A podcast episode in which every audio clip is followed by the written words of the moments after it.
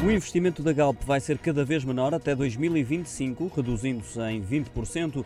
A petrolífera portuguesa espera investir entre 800 a 1000 milhões de euros por ano, sendo que neste de 2021 se deve manter nos 500 a 700 milhões de euros. Os valores foram revelados hoje pela Galp no seu plano estratégico até 2025. 40% desse investimento vai ter como fim a produção de petróleo e gás natural, 30% para energias renováveis, 5% para novas energias 15% para o segmento comercial da empresa, como a venda de eletricidade, gás natural e combustíveis, e ainda 10% para projetos industriais. O presidente executivo da Energética, Andy Brown, revelou em comunicado a intenção de ampliar o negócio de energia renovável, a expandir a posição na cadeia de valor da eletricidade e das novas eh, energias de forma a acelerar a descarbonização da empresa, com a ambição de atingir a neutralidade carbónica até 2050.